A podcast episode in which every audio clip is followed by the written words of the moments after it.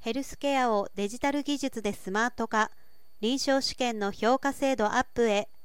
新薬や治療法の開発、開発承認後の製造販売後調査においては、臨床試験の一環として安全性や有効性に関するデータが収集され評価されます。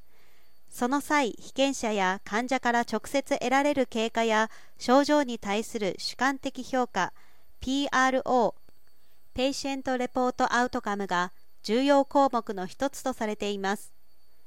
被験者や患者の主観による痛み、気分が悪いなどの評価は医師の客観的評価と異なることがあります。また、紙ベースの PRO では被験者や患者がタイムリーな回答を忘れてしまったり、入力漏れや入力ミスによりデータの信頼性に欠けたりすることもあるということです。NTT コムは20日、製薬会社や研究機関が行う臨床試験の評価制度向上を実現するサービス、スマートプロの提供を開始しました。同サービスは EPRO 電子版 PRO で被験者や患者がスマホから回答できます。調査側の企業、団体はそれらを閲覧またはダウンロードできます。アナログ手段よりもタイムリーかつ信頼性の高い PRO を確実に収集すること、SDPF 上に構築しているため安心安全なデータ利活用、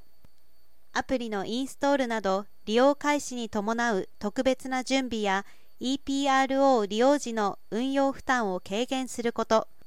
トータルコストの最適化がそれぞれ可能といった特徴を備えました。スマートプロを通して医療発展に役立つスマートヘルスケアの実現に取り組んでいきます。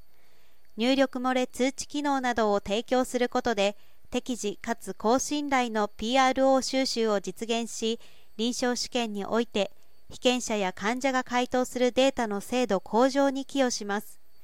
同サービスは国内大手製薬会社での利用が決定しているということです。同社は臨床試験後も被験者、患者が健康に関するあらゆるデータを記録できる日誌機能を22年度内に提供する予定である。